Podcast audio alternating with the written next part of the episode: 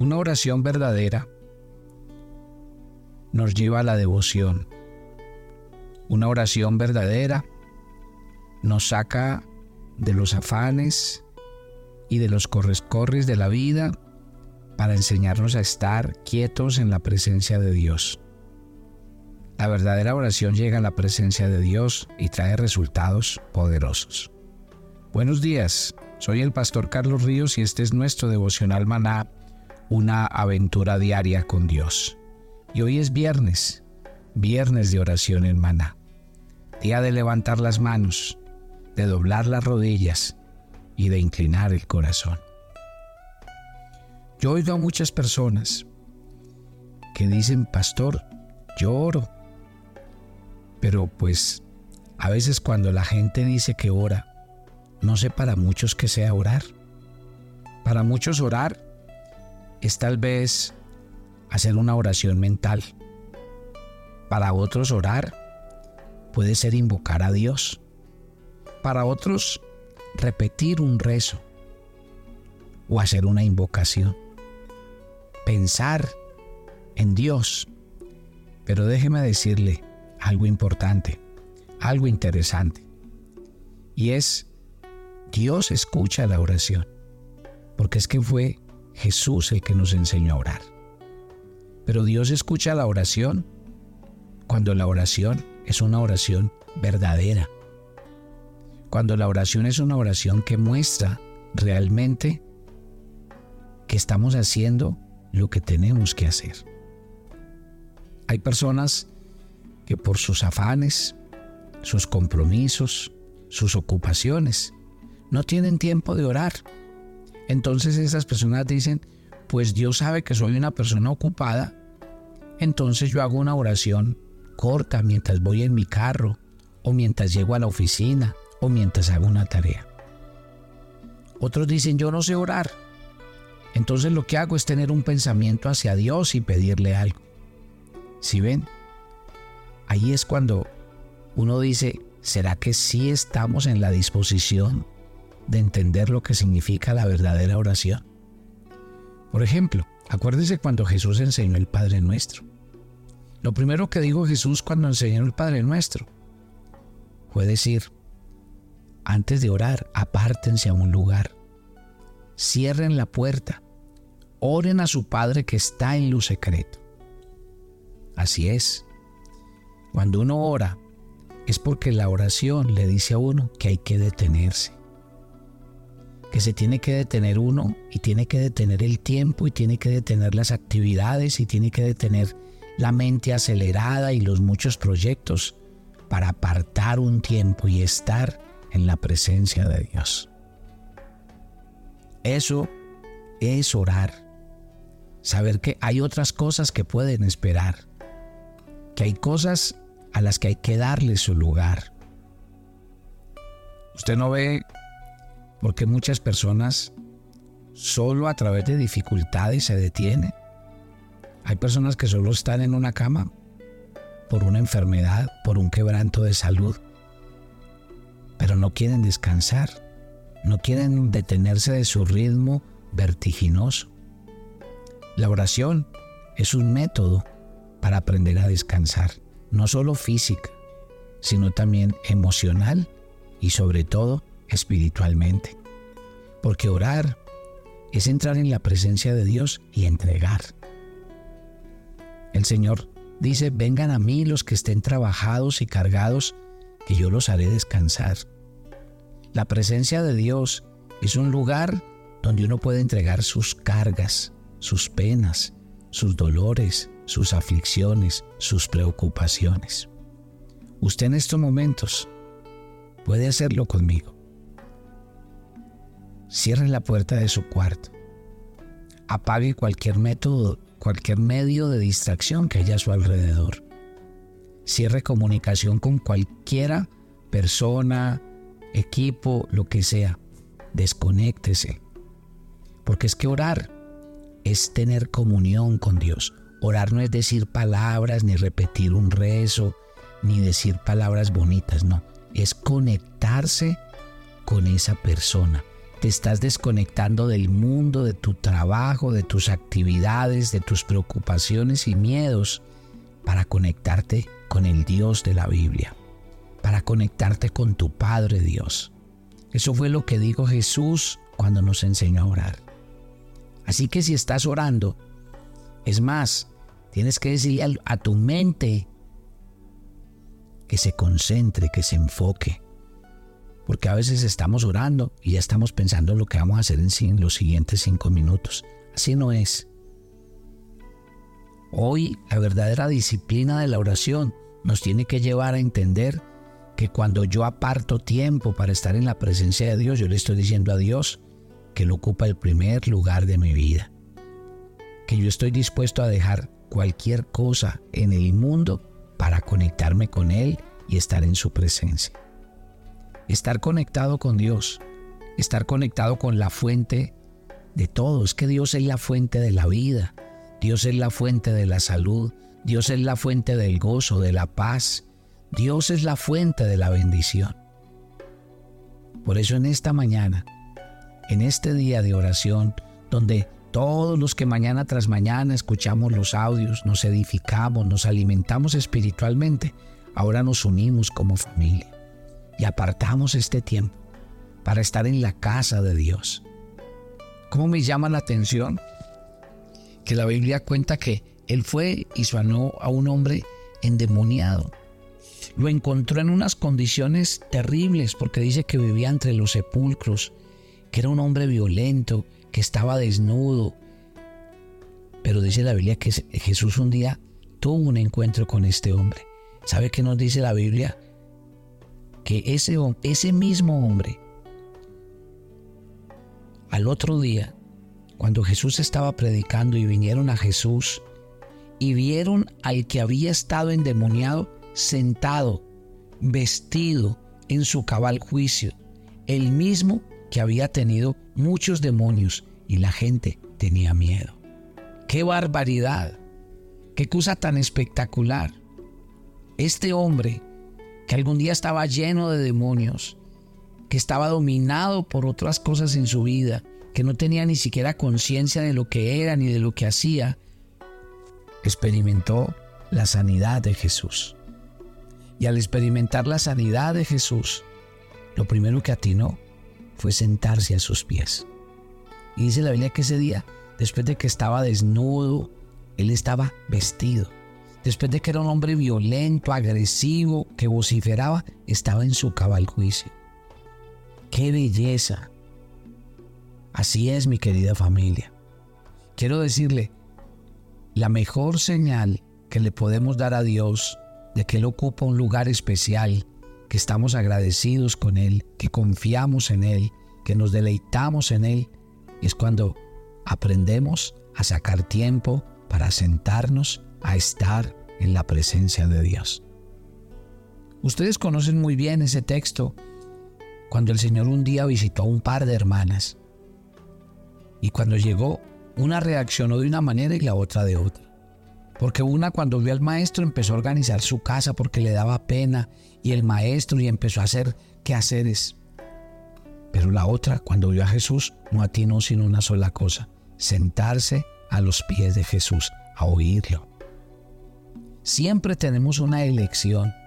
Usted tiene una elección cada mañana que se levanta.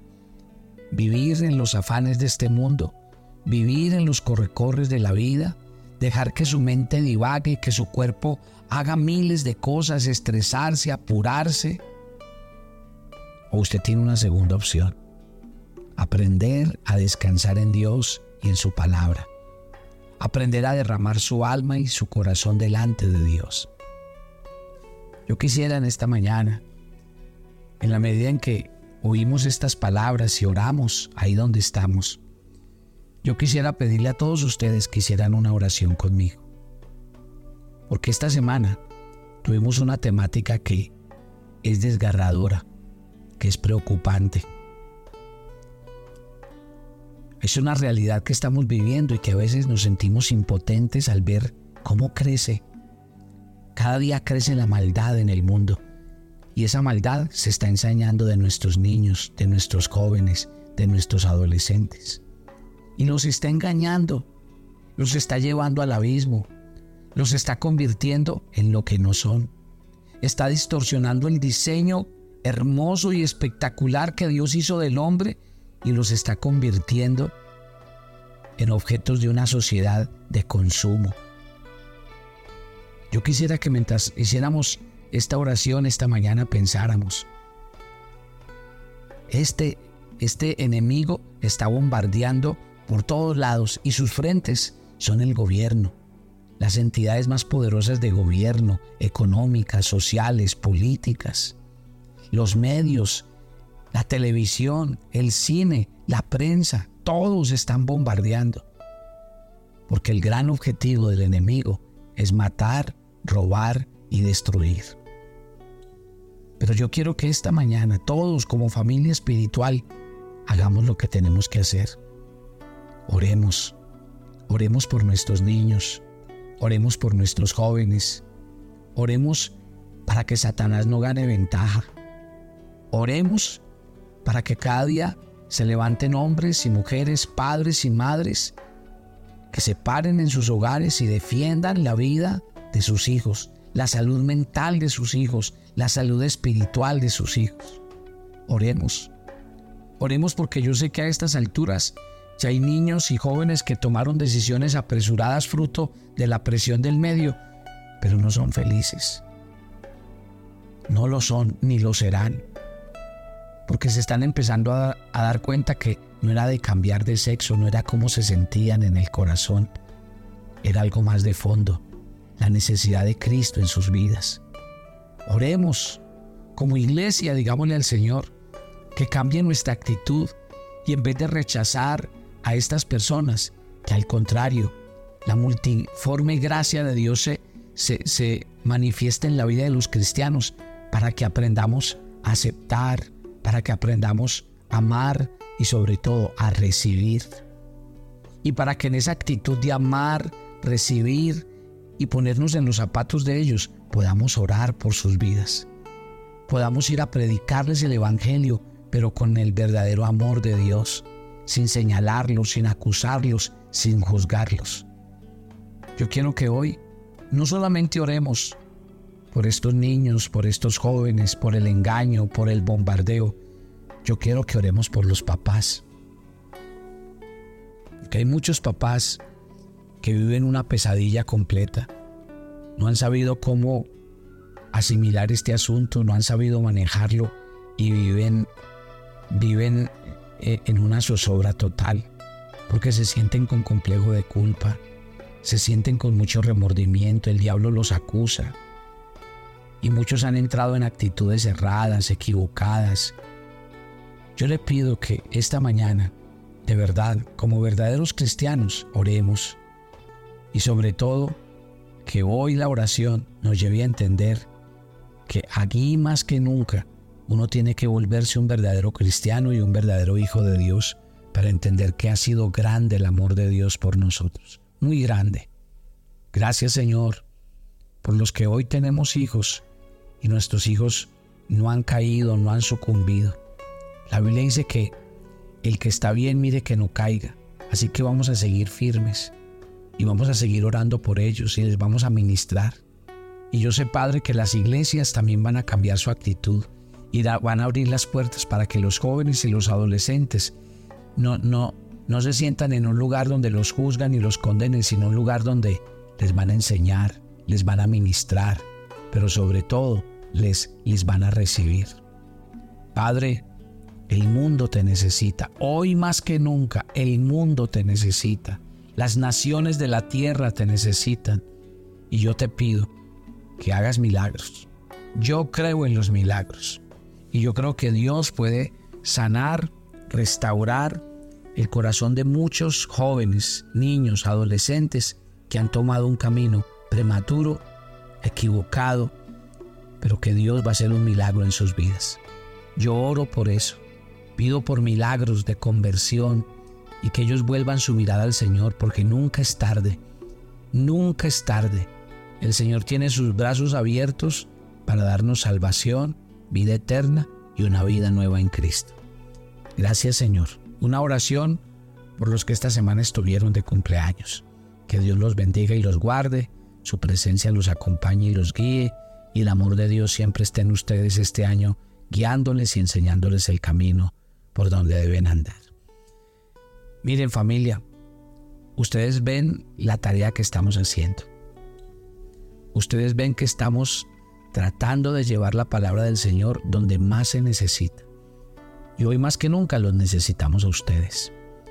Por eso cada ofrenda que usted haga a este ministerio está destinada a eso, a cumplir la tarea de llevar el Evangelio, de predicar esta palabra. Necesitamos los recursos para eso, para seguir cumpliendo la asignación que Dios nos dio aquí en la tierra. Así que usted puede ser parte de ello. Padre, levanta entre esta familia de maná hombres y mujeres que con sus diezmos y ofrendas estén dispuestos a seguir extendiendo el reino y a seguir llevando la palabra de Dios donde la necesitemos. Bendice y prospera la obra de las manos de cada uno y que tu bendición resplandezca sobre todos. Gracias te damos en Cristo Jesús. Amén y amén. Les enviamos un abrazo, que Dios los bendiga y recuerden, siempre estamos aquí dejándonos usar por Dios. Bendiciones para todos.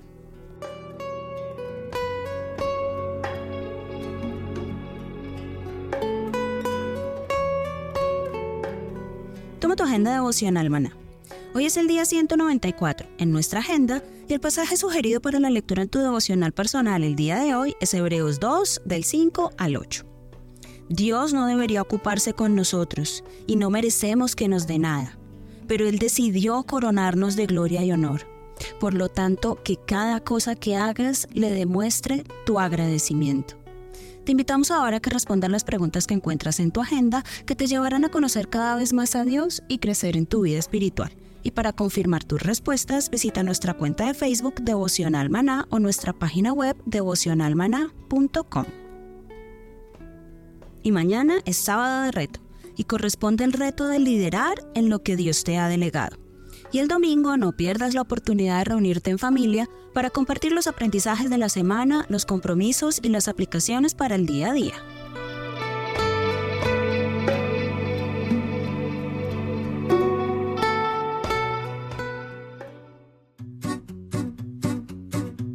Los llevaremos en una travesía de 15 días por los países de Turquía e Israel. Visitaremos Estambul, Capadocia y nuestra amada Jerusalén. Estaremos en las regiones de la Galilea, el Mar Muerto y Jericó. Nuestros servicios, todo incluido, los mejores hoteles, las comidas servidas en abundantes buffet, entradas a todos los lugares descritos en el programa, todos los impuestos y propinas pero por sobre todo, un grupo de peregrinos donde usted nunca se sentirá solo. Siempre contará con un equipo de personas para atenderle. ¿Qué espera? Únase a nuestro grupo y conviértase en un peregrino a la Tierra Santa. Te invitamos.